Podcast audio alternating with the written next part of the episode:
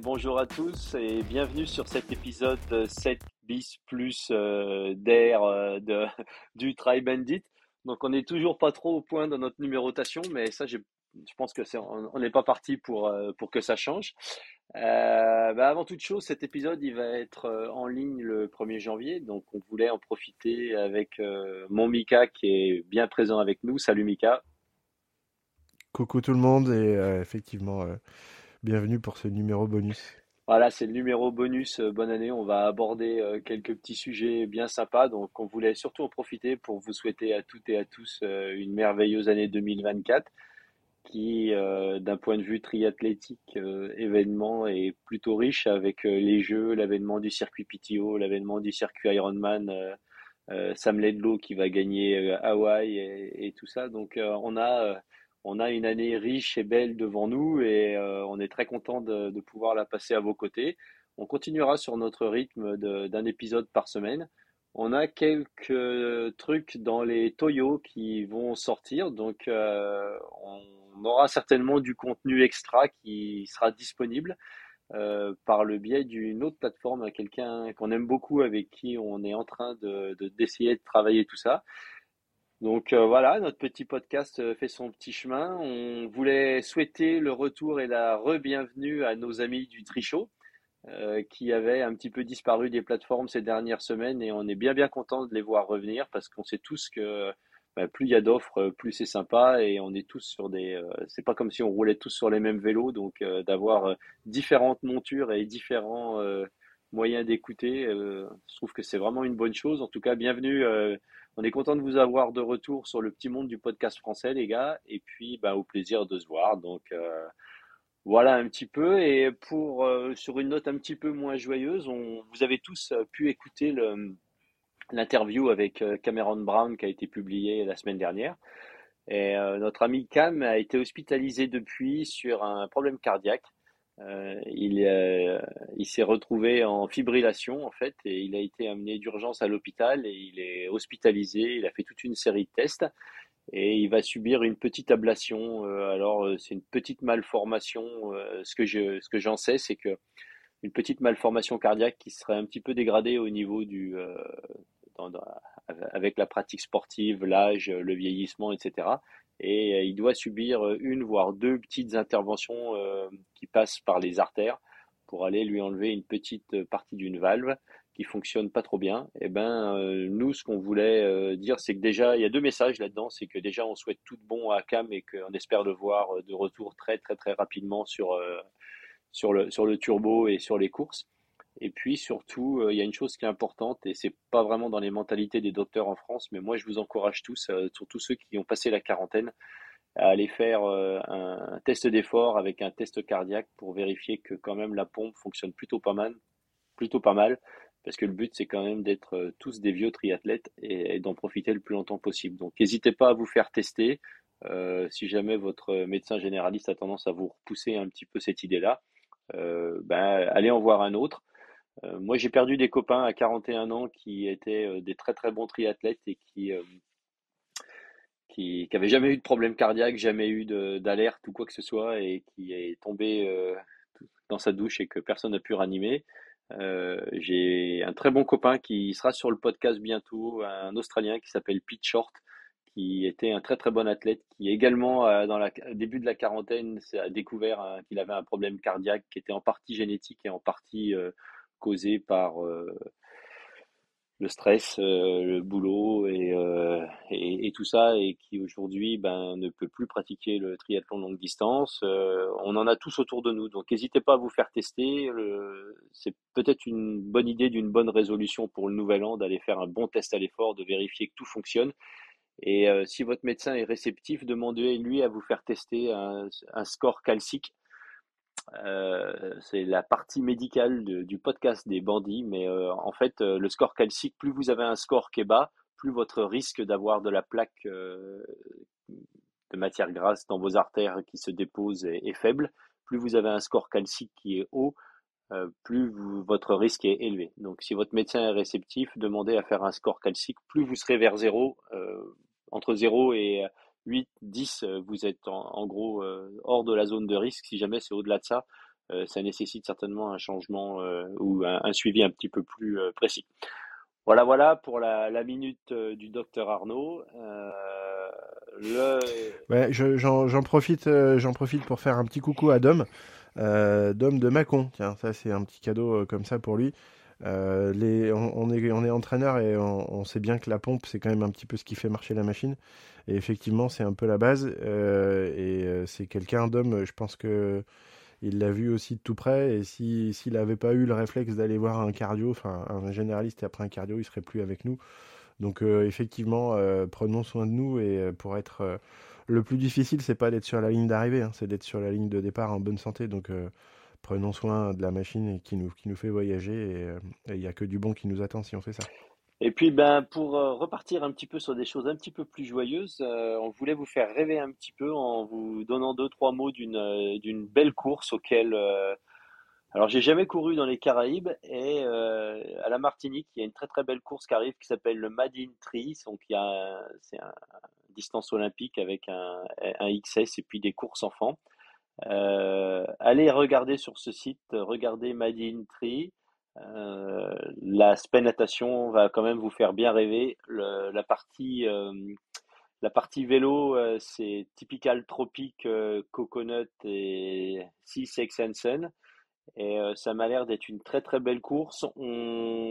Ça nous est arrivé un petit peu par hasard et on va essayer de contacter les orgas pour voir s'ils voudraient venir nous parler un petit peu de leur course, parce que en ces périodes où les journées sont les plus courtes et puis euh, la météo n'est pas toujours la plus clémente euh, dans notre belle France, euh, d'aller de l'autre côté de l'Atlantique, toujours en France, ben, ça, peut, ça peut être une bonne idée et puis ça peut surtout faire rêver et puis ça, de rêver, ça coûte pas très cher. Quoi. Donc voilà, voilà un petit peu les, les nouvelles du, du, côté des, des bandits. tu avais quelque chose à rajouter, Mika? Non, non, euh, c'est vrai que d'aller d'aller du côté des, euh, du soleil et de la chaleur, ça peut être bien. Il faut faut pas oublier de se préparer, hein, parce que quand on est euh, quand on passe d'une d'une saison où il fait 5 degrés à une saison où il en fait 30, les efforts sont pas tout à fait les mêmes, donc faut pas hésiter à prendre la chose en considération. je, ne citerai pas un champion du monde Edge Group, en, enfin je ne l'insulterai pas quand je, je, lui disais quand il dit quand on va à Kona, si on n'a pas fait la préparation à la chaleur, ça sert à rien de prendre le départ. Bah, c'est un peu de choses préparées. Hein. Quand on va sous, euh, sous des tropiques comme ça, euh, c'est absolument pas les mêmes conditions. Ça fait rêver, ça fait du bien, mais il faut prendre les choses euh, dans, leur, globalité et c'est très important prendre, de prendre bien la, question dans, son entièreté. Donc allons rêver et allons à la chaleur mais soyons un peu bien préparés quoi. Et c'est vrai, moi pour euh, pour la petite histoire, c'est que quand j'habitais à Singapour, je revenais régulièrement en France et Singapour, on avait des conditions qui étaient tropicales puisque c'était euh, un degré au-dessus de l'équateur, très chaud, très humide en permanence. Quand euh, je faisais Singapour-France, quand j'arrivais en France, pour le, en gros, quand je courais à 4,40, 4,42 à Singapour, pour le même rythme cardiaque, quand j'arrivais en France, je courais à 4,25. Donc, euh, et quand je repartais, que je passais un mois en France et que je repartais à Singapour, par exemple, quand je faisais un petit run récup à 5 minutes au kilomètre, j'étais à peu près à 125, 127 de moyenne au cardio ici.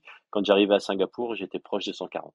Donc voilà l'impact que peut avoir euh, la chaleur sur le corps, la chaleur et l'humidité en fait, parce que euh, c'est on parle souvent de chaleur, mais c'est souvent l'humidité, parce que l'humidité est le facteur limitant à votre capacité, à, votre corps à vous refroidir. C'est-à-dire que dès l'instant où on transpire, la réaction, donc ça c'est la deuxième euh, partie euh, médicale du docteur Arnaud, euh, dès l'instant où on transpire, le, principe de la transpiration, c'est d'amener de l'eau en surface de votre peau. votre peau étant à 38 degrés, vous créez une évaporation. Dès l'instant où on évapore un liquide, on crée du froid. Plus vous avez un air qui est chargé en humidité autour de vous, moins l'échange hydrique se, fait entre la surface de la peau et l'air, donc moins vous avez d'évaporation, plus on a la sensation d'étouffer, d'avoir chaud. C'est pour ça que les journées où il fait très chaud, très humide, un petit peu en amont d'un orage, quand on va faire une séance d'entraînement, des fois on a l'impression qu'on a un petit peu de mal à respirer. Euh, c'est pas un problème de respiration, c'est juste un problème que votre température corporelle monte un petit peu trop haut, parce qu'il n'y a pas ce phénomène de, refroidissement euh, grâce à la transpiration qui se fait. Et votre corps a tendance à tirer un petit peu les sonnettes d'alarme en disant euh, bah, attention, euh, la, body température est en train de monter et il faut lever un petit peu le pied. Et c'est pour ça que dès l'instant où euh, il fait très chaud, très humide, vous, vous remarquerez pour ceux qui enregistrent un petit peu leur data que vous aurez très certainement une allure qui sera un peu plus faible avec un rythme cardiaque qui sera un petit peu plus élevé parce qu'on met beaucoup plus de stress sur le, sur le corps. Quoi. Euh, voilà, donc on, a, on est lancé avec un podcast médical, mon ami. Euh, j'avais, euh, j'avais rencontré le, les, les, créateurs et les fondateurs de la société Core Body Temp à, à Kona, et donc c'est un accessoire que j'utilise maintenant depuis deux ans. Et c'est bien, euh, c'est bien documenté, c'est bien calibré. Et aujourd'hui, on sait que l'entraînement sous chaleur, c'est la même chose que l'entraînement. Enfin, les perturbations emmenées par l'entraînement sous chaleur sont quasiment les mêmes que l'entraînement en altitude, sauf que c'est beaucoup plus accessible de s'entraîner sous chaleur que de s'entraîner en altitude, même en hiver par, par chez nous. Euh, on, peut le faire très facilement. Maintenant, il ne faut pas faire tout et n'importe quoi parce que y a, malheureusement l'entraînement sous chaleur entre être euh, bénéfique et être dangereux, il y a une frontière qui est très très faible et il faut pas faut pas aller euh, faut pas aller à la blessure, faut pas aller à autre chose. Le, choc thermique il est important aussi.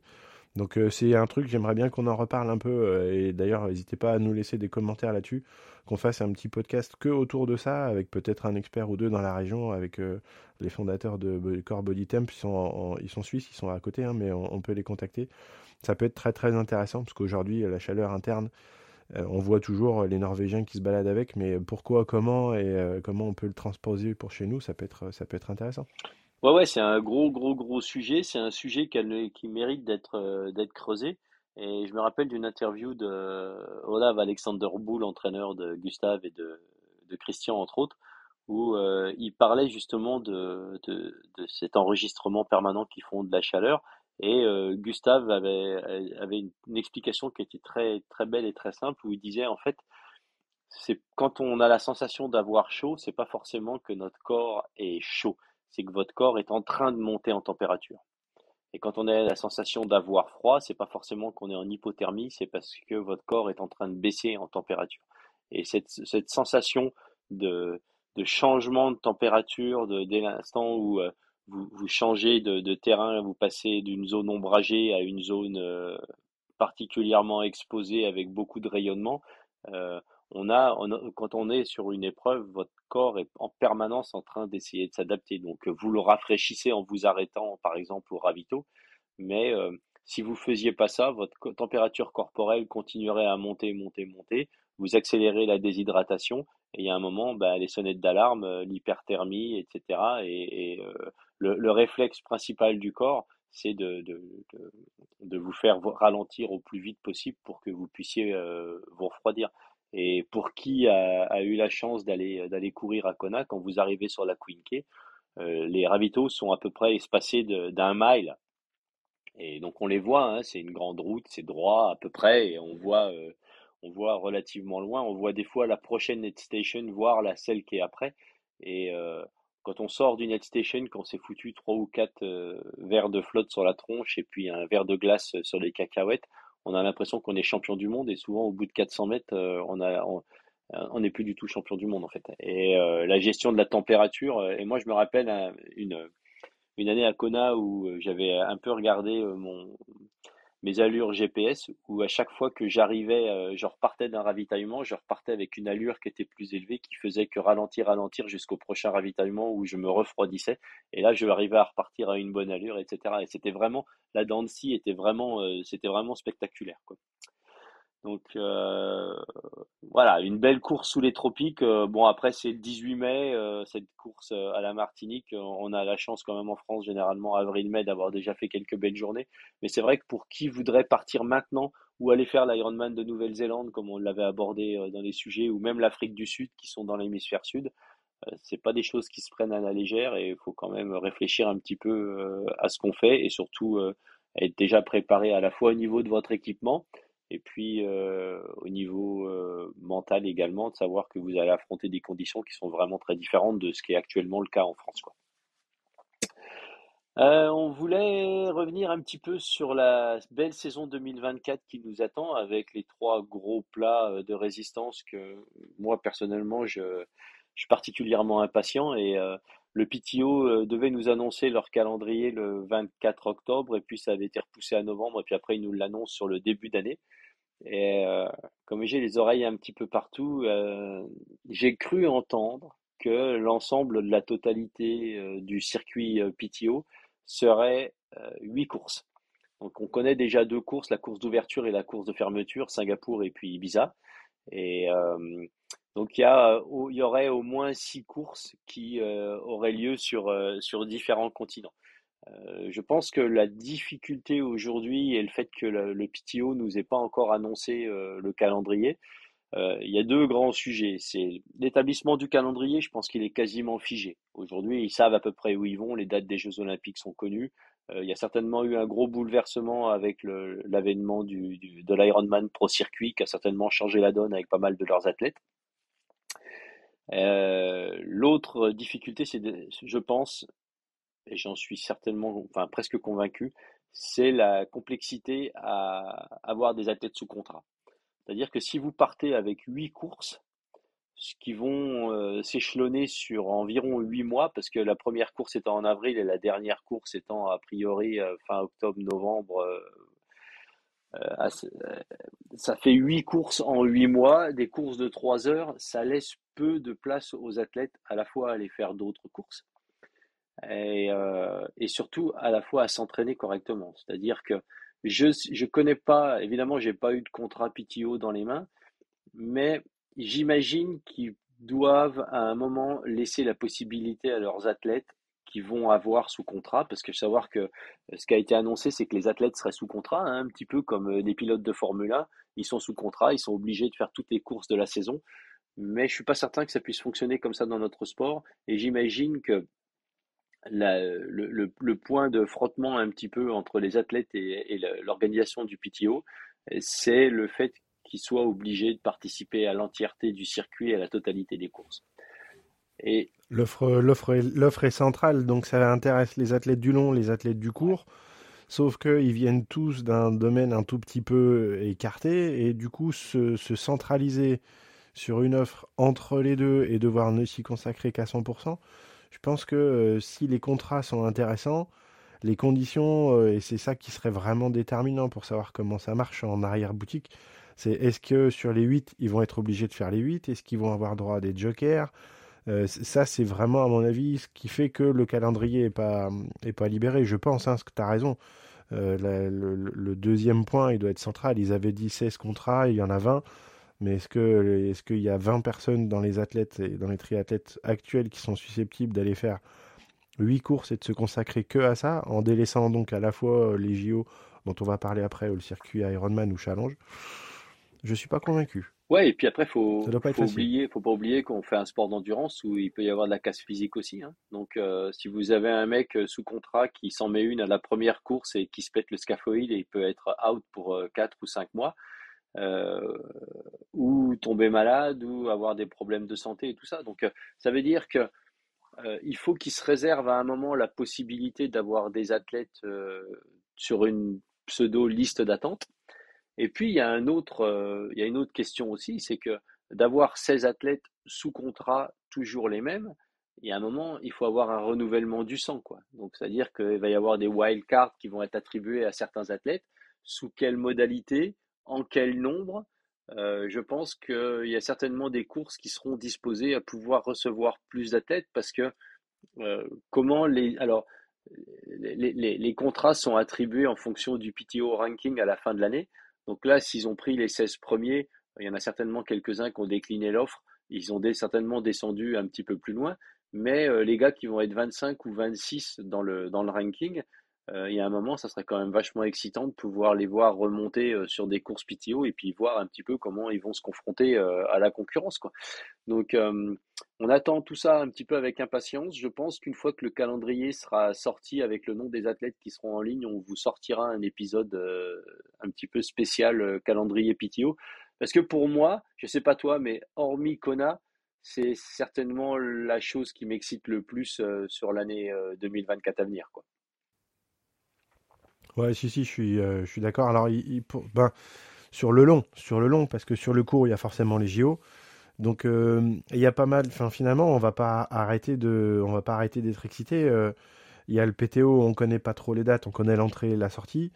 il y a la WTCS, même si on a des questions sur l'avenir de ce circuit, c'est un circuit qui peut être intéressant à, suivre, surtout voir les athlètes. On est concerné un peu en France la, la course à la qualif. Un peu beaucoup quand même, a... avec le nombre de mecs. Bah ouais, les, les... il y a quand même il y a quand même trois places et quatre, quatre postulants et pas n'importe qui. Donc voilà, il y a ça. Il y a Challenge Roth qui est un, un des, des, une des courses indéboulonnables. Il y a les JO, enfin c'est début, fin, fin juin, début juillet. Il y a les JO fin juillet. Il y a euh, Nice début septembre et Kona, euh, Kona fin octobre. Il, va, il va y avoir du triathlon toutes les semaines ou tous les 15 jours. J'entends déjà nos compagnes euh, qui commencent à râler parce qu'on va être obligé de regarder les courses tout le temps. Mais, mais maintenant, c'est vrai que le PTO, c'est vraiment la maîtresse, la maîtresse qui vient foutre le bazar dans le, dans le mariage sacré WTCS Ironman et ça va être sacrément excitant. Une année 2024 où ça va bouger tous les week-ends, tout le temps. Et mais en même temps, pour les athlètes, je pense que ça doit vraiment pas être facile de faire un choix et de se positionner. Bah ouais, puis le calendrier va être super long parce qu'entre l'ouverture PTO début avril et euh, les championnats du monde 73 qui sont à Taupo euh, mi-décembre, euh, on a une saison qui va durer un, truc de dingue quoi.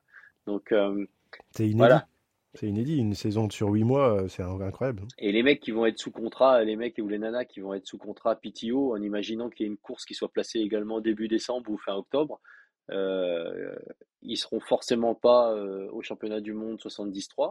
Euh, on entend beaucoup d'athlètes qui sont typiques sur le cours qui disent ben non non moi c'est clair que les championnats du monde 73 sont fin décembre donc ça nous laisse en quasiment 4 mois après les Jeux pour arriver à faire une petite prépa spécifique et puis essayer d'aller claquer un truc.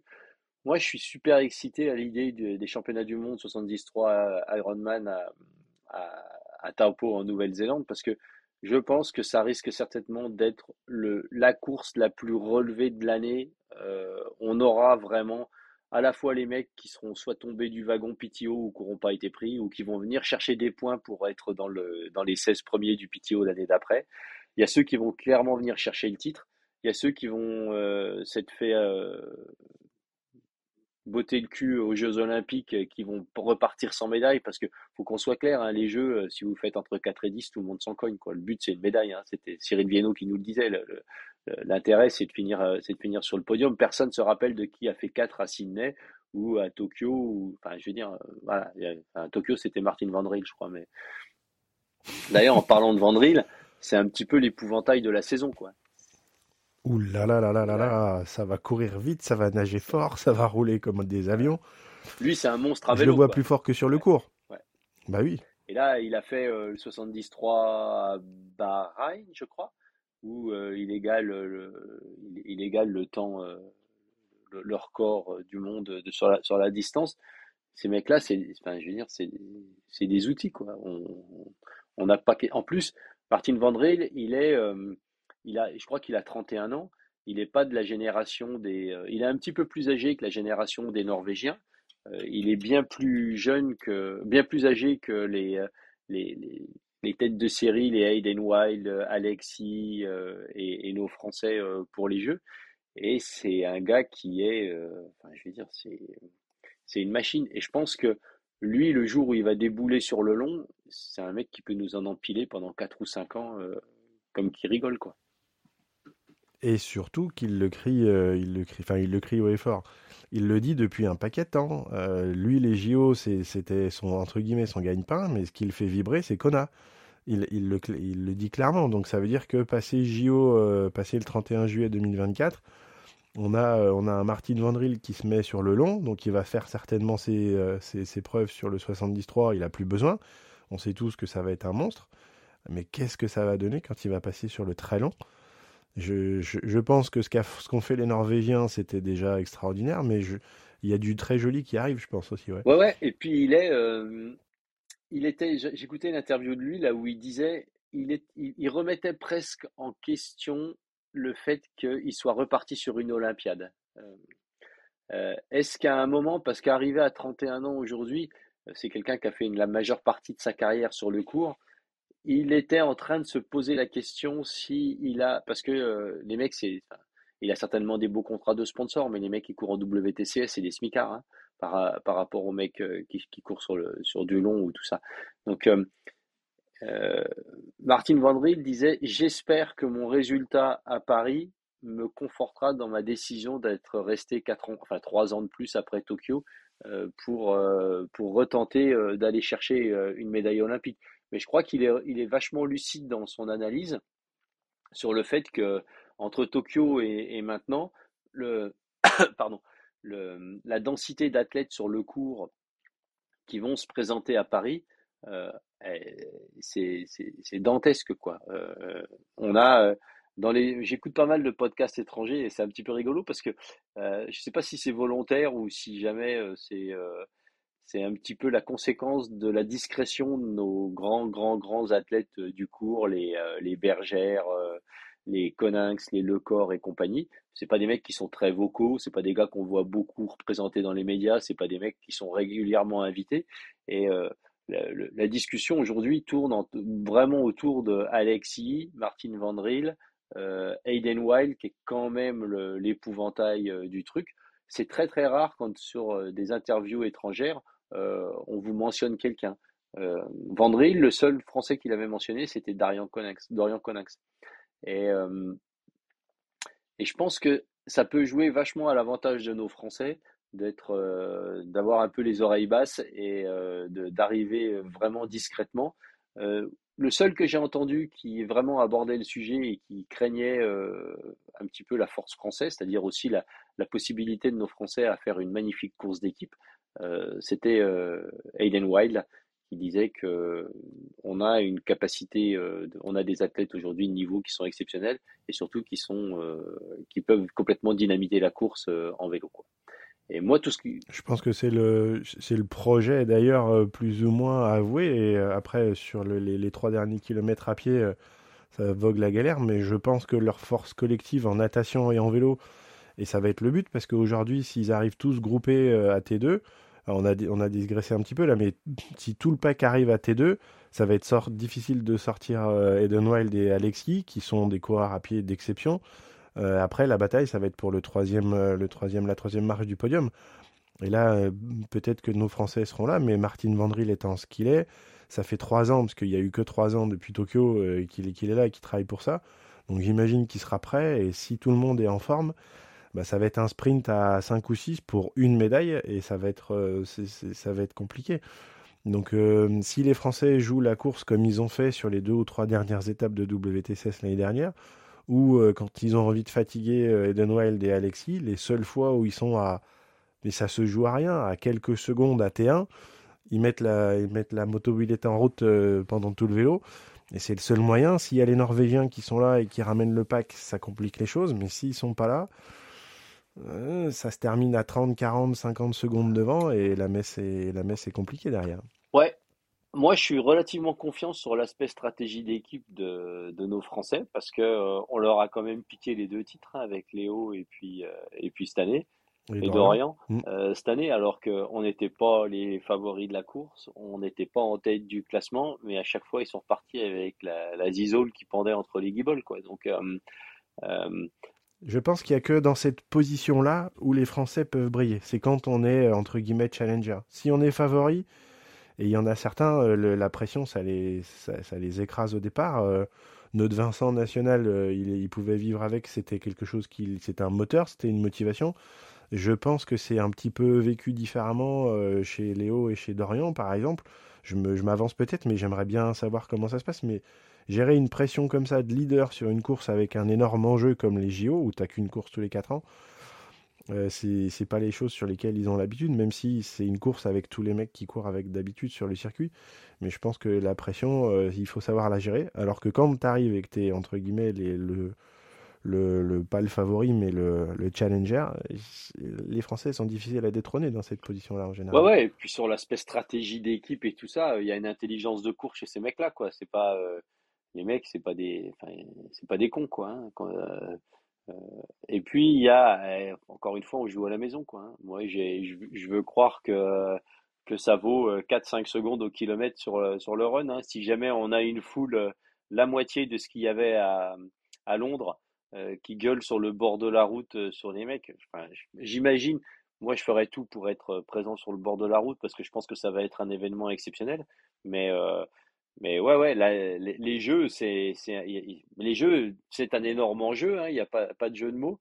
Et, et pour revenir sur le 73, je pense que la plus mauvaise nouvelle des coureurs de 73 qui pourrait y avoir, ce serait que certains gros athlètes soient un petit peu blessés et soient écartés de leur sélection nationale et qu'ils aient le temps de se préparer et de faire un focus à 100% sur les championnats du monde 73 où je pense que là, il y a des mecs comme Long et compagnie, euh, c'est même pas la peine qu'ils prennent le départ parce que quand si on a, euh, s'il y a des, si vous avez euh, Wild, Alexis, je sais pas, j'ai du mal à le voir hyper performant sur sur un half, mais des mecs comme Wild, comme Van Riel, comme Henry Schumann et tout ça, putain, les, les mecs, c'est des, des machines de guerre, quoi. Et, et si ça arrive sur une, je ne sais pas ce que ces mecs-là peuvent courir aujourd'hui sur, euh, sur, euh, sur un 21 kills. Et à Taupo, c'est pas tout plat, mais c'est pas non plus, euh, c'est pas du trail. Hein.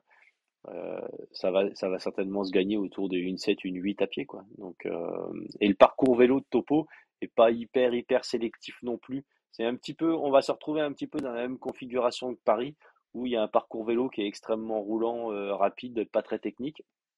Bon, même si Paris, il y a les pavés, il y a quand même des virages.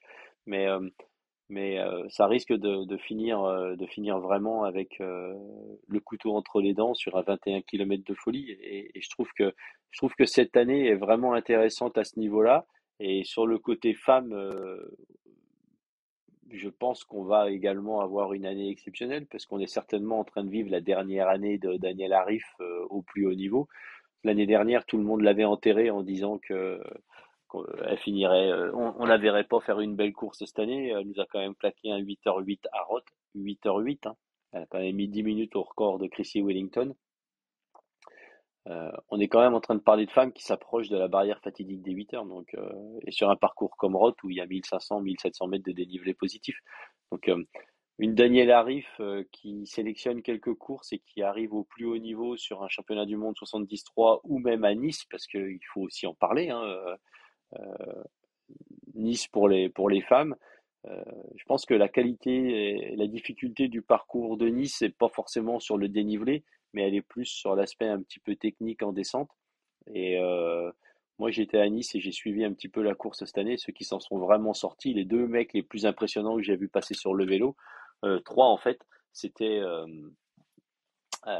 évidemment Sam qui était qui est passé en tête et qui était vraiment, vraiment impressionnant dans sa facilité à enchaîner en position aéro les, les virages. Et Sam, il est impressionnant parce que c'est un grand athlète. Quoi. Et, et le deuxième, c'était Cameron Wurf, qui est, qui qui voilà, c'est un, un, spécialiste du vélo, c'est un mec qui tient.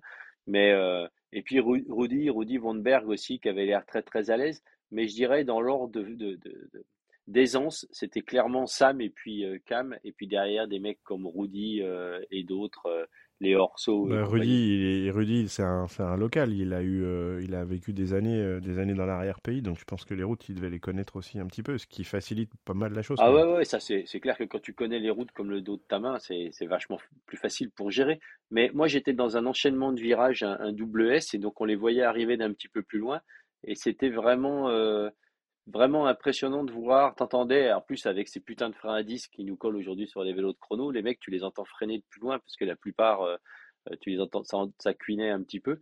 Et euh, le seul qu'on n'a pas vu freiner et qui est passé en position aéro, les deux seuls, c'était Cam et puis et puis Sam quoi. Sam et Cam.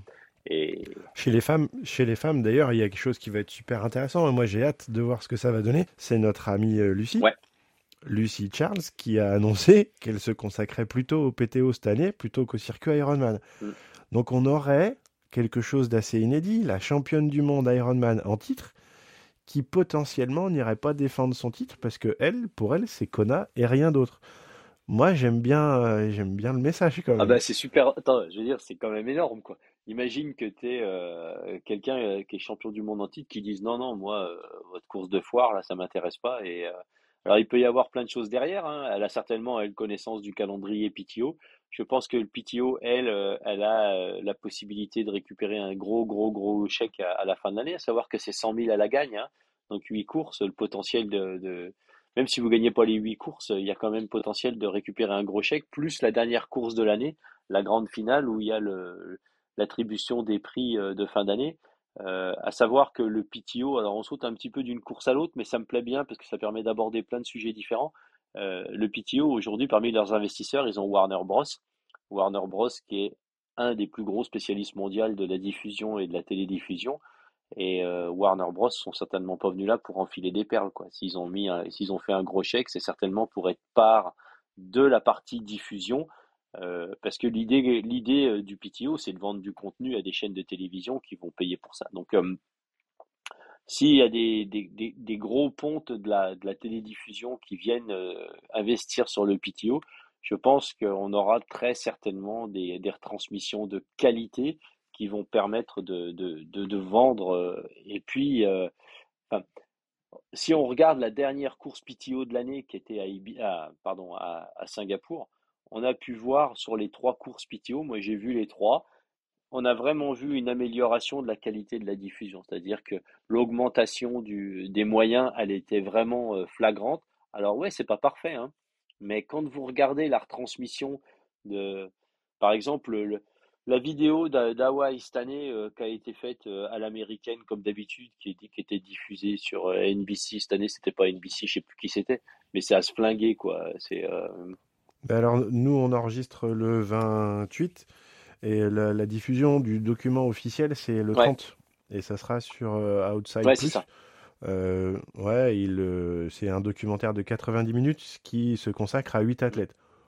Ok, euh, qu'est-ce que ça va donner? Ça va être, ça va être intéressant. Ouais, ouais, et les retransmissions euh, Hawaï, elles n'ont pas évolué sur les 25 dernières années. C'est à chaque fois, vous avez un handicapé, euh, un mec qui a été invité, et puis les deux, trois premiers. Ça, c'est les chants de lave d'Hawaï où la légende a été écrite et blablabla, et on nous bourre le mou avec ça. Et tous les ans, c'est le même cinéma, quoi. Et ce qui a marché bien à la fin des années 90, bah, ça marche plus trop bien aujourd'hui. Et je pense que il y avait vraiment un parallèle à faire cette année entre les courses de, de, de WTCS qui étaient sur Triathlon Live TV, qui étaient pas trop mal avec des commentaires moyens et puis un suivi de course qui était souvent un peu pourrave. Euh, les courses Ironman qui, pour faire simple, c'est une litanie euh, de, d'advertisement, de, de publicité et du VinFast et du machin et du voilà, c'est un truc, c'est inregardable quoi, c'est littéralement inregardable. Euh, plus les bandeaux publicitaires en dessous, enfin je veux dire, je ne sais pas comment ils peuvent encore imaginer que les gens regardent ça. Et puis derrière la retransmission des courses PTO qui sont quand même vachement bien faites. Euh, caméra fixe, comme à Singapour, il y avait du drone, il y avait des caméras fixes au demi-tour, euh, il y avait des motos sur la course vélo. Euh, c'est vraiment, c'est distrayant, c'est bien filmé et tout ça. Alors oui, on est, on- c'est pas parfait, mais on vient quand même de loin dans le monde du triathlon et d'avoir enfin euh, une retransmission des épreuves triathlon où on peut s'asseoir. Je sais que moi, je suis le premier l'été, j'adore regarder les belles étapes de montagne euh, en vélo, même si des fois il se passe pas grand-chose sur les étapes de montagne dans le Tour. Mais on a tous la capacité à passer trois quatre heures le cul sur la banquette à regarder des trucs. Euh, je, je vois pas pourquoi une course PTO de 3 heures, euh, bien filmée, bien représentée et surtout bien commentée. Et moi, ce que j'aime beaucoup dans ce que le PTO fait, c'est que ils arrivent à faire monter un petit peu la sauce sur les semaines au préalable, euh, euh, créer un petit peu des rivalités entre certains athlètes et tout ça. Et, et ça, je trouve que c'est vachement sympa. Euh, ça rend le truc euh, beaucoup plus excitant. Et, euh, et j'espère qu'ils vont pouvoir continuer et surtout que ça va marcher parce que au final, euh, ils auront quand même eu le mérite de faire bouger pas mal les choses. Euh, le circuit pro Ironman, hein, il est pas né de d'un geste de gracieuseté de notre ami Andrew Messick. Hein. Il est né parce qu'il y a le PTO qui arrive et qu'ils veulent garder des athlètes sur leur course parce que sinon ils avaient plus personne. Hein. C'était Selukov et puis euh, et puis Michael Lecuif qui allait, qui allait avoir le, haut de l'affiche. Donc euh, si on en était réduit là, euh, on avait tous plus qu'à se flinguer quoi. Il fallait prévoir plus d'heures de retransmission. Donc voilà, une belle année, une belle année bien excitante. moi, au niveau des jeux, j'espère que notre Cassandre pourra déjà elle sera qualifiée et puis surtout qu'on aura une belle belle course chez les femmes le, drama actuel avec la qualification aux États-Unis est, intéressant aussi à suivre. Hein, savoir qu'entre les Gwen Jorgensen, euh, les Cathy Zafires et compagnie, euh, des nanas qui étaient quand même des pionniers et des piliers de l'équipe américaine, aujourd'hui elles sont pas du tout sûres euh, de, pouvoir récupérer leur place. Euh, L'appel qui a été fait par Gwen Jorgensen à la dernière course au Chili ou en Argentine parce que Zafires aurait apparemment euh, couper un petit peu le parcours, euh, enfin c'était un parcours qui était mal indiqué, etc. C'est quand même symptomatique d'une équipe où il y a quand même des grosses grosses tensions euh, à l'intérieur. Ils ont beaucoup de belles athlètes, ils ont des médaillés du passé et ils ont des nanas qui arrivent qui sont extrêmement extrêmement fortes. Et, moi je suis super, ouais, j'ai vraiment hâte de, cette course féminine parce que je pense encore une fois, un petit peu comme dans les hommes, on parle pas trop de nos athlètes françaises. Et, et je pense que Bon, allez, moi je l'annonce, quoi. On va faire un 2-3 chez les hommes et puis un et deux chez les femmes. Ce serait quand même pas mal, non? Eh, on enregistre hein, quand même, fais gaffe. Parce que tu non, non, mais alors moi je, après, hein. je, suis prêt à mettre la, la maison dessus. et puis alors, euh, c'est même pas la peine que les autres ils viennent courir sur le, le relais mix parce que c'est même pas la peine. On est d'accord. Alors par contre, cette course du relais chez les Français, on a eu une période où on était euh, les champions du monde euh, avant, avant d'avoir fait la course et ça s'est très, très souvent avéré vrai. Là, sur les dernières années, on a le DTN qui faisait des essais sur l'ordre des coureurs et ainsi de suite. On s'est un petit peu loupé, euh, on finit toujours sur le podium, mais on a quand même des forces en présence qui sont énormes. Euh, encore une fois, déjà pour les courses individuelles, c'est compliqué quand on est le DTN. Pour la course en relais, c'est pas un problème de riche, c'est un problème d'extra riche. Comment faire gérer les pics de forme et ainsi de suite. Et là, faut savoir qu'en face, les nations, elles arrivent, elles ont pris la chose aussi au sérieux. Ça va être. Euh, moi, je trouve que cette saison sur le cours, elle est aussi excitante que les autres, même si on sait qu'après le 31 juillet, enfin après le 5 août, très exactement, il va y avoir une génération complète qui va se basculer et le paysage va changer un petit peu. Mais le, le, le, cours et particulièrement le relais, ça va être des courses qui vont être sympas à vivre et je pense qu'on peut avoir une, clairement une ambition de médaille d'or sur le relais. Ouais. Quoi. ouais, moi je pense qu'il faut pas y aller pour aller chercher autre chose que, que l'or. Hein. C'est clair, on a, le, on a les on a les forces, on a les capacités, on a l'expérience, on a vraiment euh, tout ça. Euh, et, Le test event était super joli à regarder. Enfin, on y a cru jusqu'au dernier moment. On finit pas sur le podium, mais, euh, mais ça, ça, tient pas à grand chose. Ça tient pas à grand chose. Ouais, moi, tu parles du test event. Moi, le seul truc qui me fait pas peur, parce que je suis pas du style à avoir peur, mais je, J'aurais tellement les boules que cette course, que la natation puisse pas avoir lieu pour un problème de pollution dans la Seine. Et, euh, et j'espère que au plus haut niveau à la fédération, il y a un plan B quelque part parce que euh, on peut pas se permettre de pas avoir de natation euh, sur euh, au, au, jeu pour une question de pollution. Alors tout le monde a l'air d'être super confiant que la qualité des eaux de la Seine s'améliore, c'est très très bien, mais mais j'espère vraiment qu'au plus plus haut niveau, on a on a une autre solution bah, qui a été réfléchie parce que ça serait vraiment, euh, ça serait vraiment un désastre pour le, pour le, pour l'organisation, pour les jeux, pour les athlètes, pour euh, tout ça. Et de plus, ça changerait complètement la physionomie de la course, quoi. Et je sais même pas si au niveau des jeux, on, on y, c'est un truc qu'il faudrait peut-être qu'on creuse, ça, de savoir euh, qu'est-ce qui. Est-ce que la course. Est-ce qu'on peut décerner une médaille d'or dans triathlon en ayant couru un duathlon Est-ce que déjà la solution de ce cours c'est le duathlon? Ou est-ce que c'est l'annulation complète de l'événement? Bah, et, et, franchement, s'ils font un duathlon et qui, déclarent un champion olympique de triathlon, moi je suis duathlète, mais je vais, je vais camper ah. dans le CIO. hein. clair. ils n'ont pas un statut, euh, ils ont pas un statut qui est protégé. Euh, c'est hyper compliqué pour avoir une visibilité. Et là, on va mettre un duathlon à la télé sous prétexte que c'est le triathlon, on peut pas nager. Ouais, ouais. Ouais, sérieux. Oh, oh, Choquer, Choquer, il est en PLS devant le CIO là. C'est pas possible autrement quoi là. Ah mais oui, mais oui. Euh, tu vois, c'est rigolo. Ça nous est venu en parlant, mais c'est vrai qu'il y a un moment, il faut. Enfin, je sais pas, il y a d'autres sports quand c'est dans des stades ou des choses comme ça, c'est un, un environnement qui est plus ou moins maîtrisé. un environnement comme ça. Et là, les eaux de la Seine, euh, bah, écoute, cette année, on avait quand même, ça avait pas l'air d'être super reluisant. Hein, les athlètes en ont pas trop parlé, mais euh, tout le monde n'était pas. Euh, mais regarde après le PTO à Singapour, hein, ils, ils l'ont pas pas trop trop médiatisé, mais ils ont tous eu un peu des problèmes gastriques. Il y en a quand même quelques-uns qui sont, qui sont, sont restés pendant 15 jours un peu couchés. Quoi. Ah ouais, ouais, ils ont été vachement malades, là, les mecs. Hein. D'ailleurs, si, euh, ce que disait euh, Blumenfeld, c'est que lui, il a été super malade déjà là-bas. Et euh, dans une des pendant une, semaine, ouais, pendant une bonne semaine. Et moi, j'ai vécu longtemps à Singapour, l'endroit où ils font nager les mecs. Déjà, moi, j'aurais jamais nagé. Hein. Vous faites même pas tomber un chien là-dedans, hein, jamais il ressort.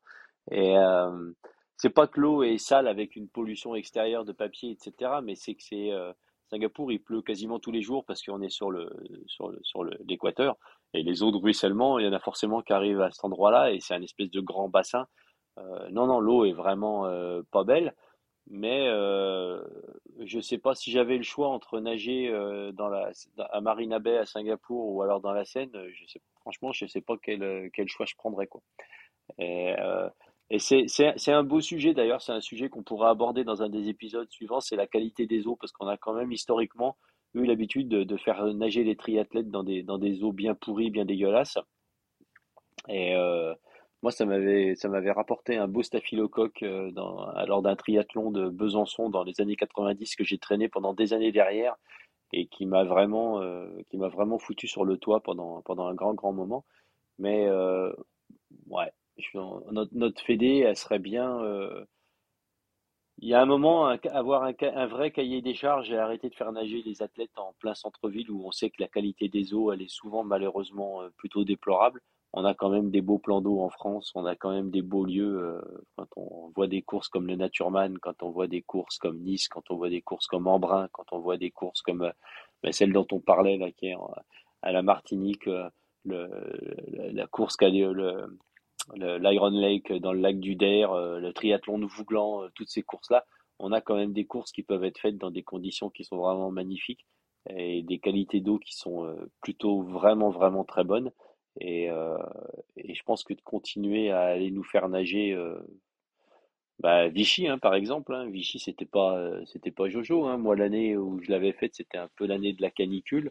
le, le lac de, je sais plus, comment il s'appelle, le petit lac là, qui, qui est, le lac d'Allier qui est là, euh, l'eau, euh, putain, c'était quand même misérable, hein, c'était, fallait pas trop en boire, hein. donc. Euh, ben soit tu, soit tu nages 9 fois sur 10 sans combine, soit tu nages pas parce qu'il y a un problème avec l'eau, ou il y en a pas, ou elle est pas de bonne qualité, parce que c'était compliqué la natation à Vichy et je pense que ça leur a coûté le full. À mon avis, c'est ce qui a coûté entre la difficulté du parcours qui s'est largement multipliée et les difficultés avec la natation, je pense que c'est ce qui lui a coûté cher. Et je, ça, s'entend, ça s'entend. Mais par contre, euh, c'était, une très belle course. Mais maintenant, euh, le choix du plan d'eau, aujourd'hui, vouloir faire courir les triathlètes sous, sous l'Arche de Triomphe et ainsi de suite, ou à côté de la Tour Eiffel, ouais, why not? Mais je pense qu'il y avait d'autres, euh, options à choisir et pour s'assurer de la, la, faisabilité de l'épreuve, quelles que soient les conditions météo. Là, aujourd'hui, si on a encore un épisode de canicule qui dure, la qualité de la scène. Ouais, puis la qualité de la scène, tu vas pas la faire changer sur un claquement de doigts. Hein. Donc, euh, après, on a quand même quelques châteaux avec des belles douves euh, dans la région parisienne. Euh, autour de Versailles, il y a quand même des plans d'eau. enfin, je sais pas. on aurait fait le, les, jeux de, de triathlon à, à Versailles, là-bas dans le parc et courir et tout, ça aurait quand même eu une autre gueule. Euh, et puis on peut plus facilement contrôler euh, la qualité des eaux quand on est dans un environnement comme ça, parce que là, si vous avez un gars de 200 km en amont qui vous balance de la merde dans la Seine, vous êtes tranquille que la course elle aura pas lieu quoi. Donc euh, c'est un petit peu le, je trouve que c'est un petit peu dommage que sur une épreuve olympique on ait cette épée de Damoclès au-dessus de la tête à un moment pour la plus grosse épreuve de l'année. Voilà, euh, qu'est-ce qu'on pouvait dire d'autre? Moi, j'ai vu une petite vidéo de notre ami euh, Sam Ledlow qui euh, où il a été chez Fusion au Danemark, qui était d'ailleurs bien humoristique, bien sympa, et, et ça fait plaisir d'avoir un petit peu des nouvelles de Sam, de voir qu'il a l'air d'aller bien, et j'ai beaucoup apprécié la façon dont il s'ouvrait sur ces petits soucis de gestion de la pression post-course. C'est pas souvent qu'on entend des athlètes en parler. Et je vous encourage tous à aller regarder cette vidéo parce que c'était il n'y avait pas de langue de bois, c'était euh, très honnête et ça sortait du cœur et je pense que ça certainement lui a fait du bien de, pouvoir en parler. Euh, bah tiens, on va en profiter pour lui souhaiter un bon anniversaire parce que c'était la semaine dernière à notre ami Samy et euh, il, a, il a eu 25 ans. Pas oublier que c'est quand même un gars qui a que 25 ans. Et, et on va lui souhaiter tout de bon pour cette, cette année. Moi, j'ai une petite nouvelle au niveau d'une interview qu'on va avoir en début janvier. On a un des euh, plus grands commentateurs d'Ironman qui s'appelle Pete Murray, qui est un Australien, qui euh, va venir sur notre euh, petit podcast pour nous parler de la vie derrière le micro. Donc ça sera un bel épisode. Alors Pete, c'est un mec que j'aime vraiment beaucoup. C'est un bon ami, c'est le mari de Caroline Stephen.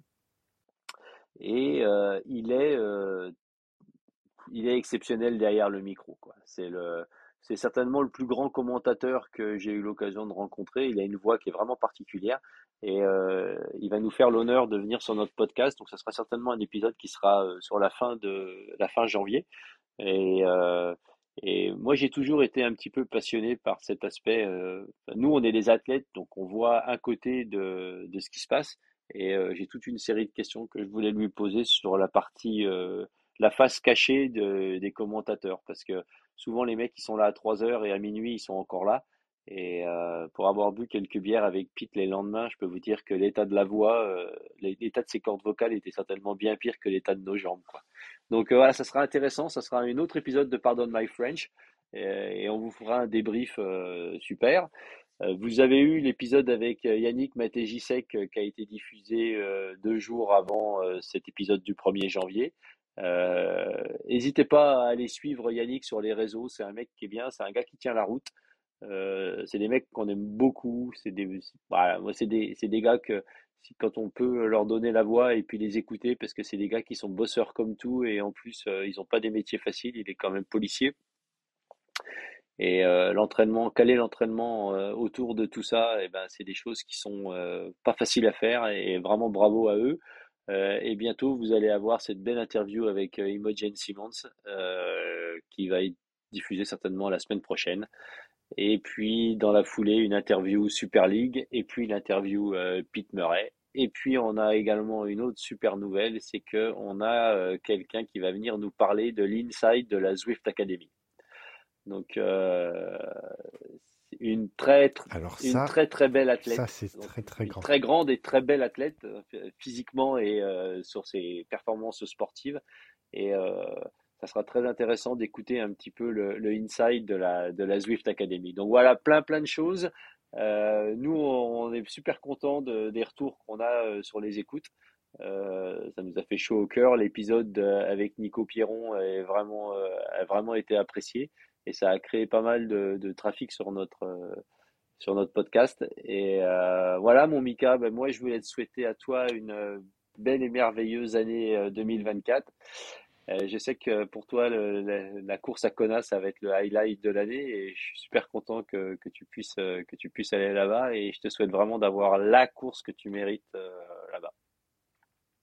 Bah, on va y travailler, mais j'espère sincèrement que je la ferai pas tout seul.